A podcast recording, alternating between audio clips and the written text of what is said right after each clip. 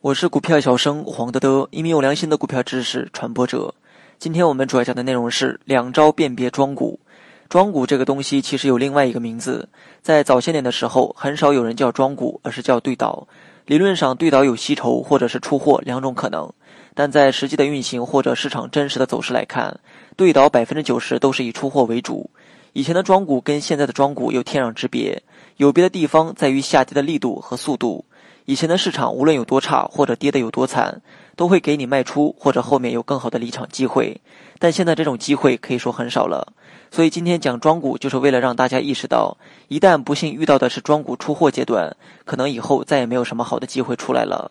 判断庄股的方法其实很简单，记住两点就够了。第一，日 K 线的形态呈现出频繁的上下影线，也就是说，庄股对倒走势不是一两天就能够完成的，它是一种持续的运行过程。第二，分时钓鱼线，钓鱼线是一种较为常见且很有规律的走势。表现为分时突然性的拉升，又突然性的回落，或者是先出现砸盘，然后拉升，没有任何征兆，也没有任何理由，时常在某一个价格反复停留。大家也可以点击节目下方查看全文来观看图片。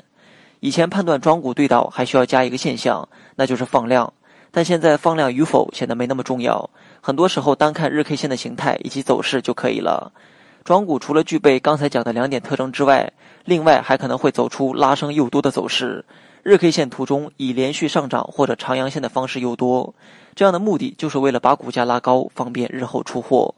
那么，怎样能在拉升的时候辨别庄股呢？其中一种方法就是观察不断拉升过程中每天的分时走势。分时走势经常出现钓鱼线走势的话，很有可能就是拉高诱多的行为。好了，本期节目就到这里，详细内容你也可以在节目下方查看文字稿件。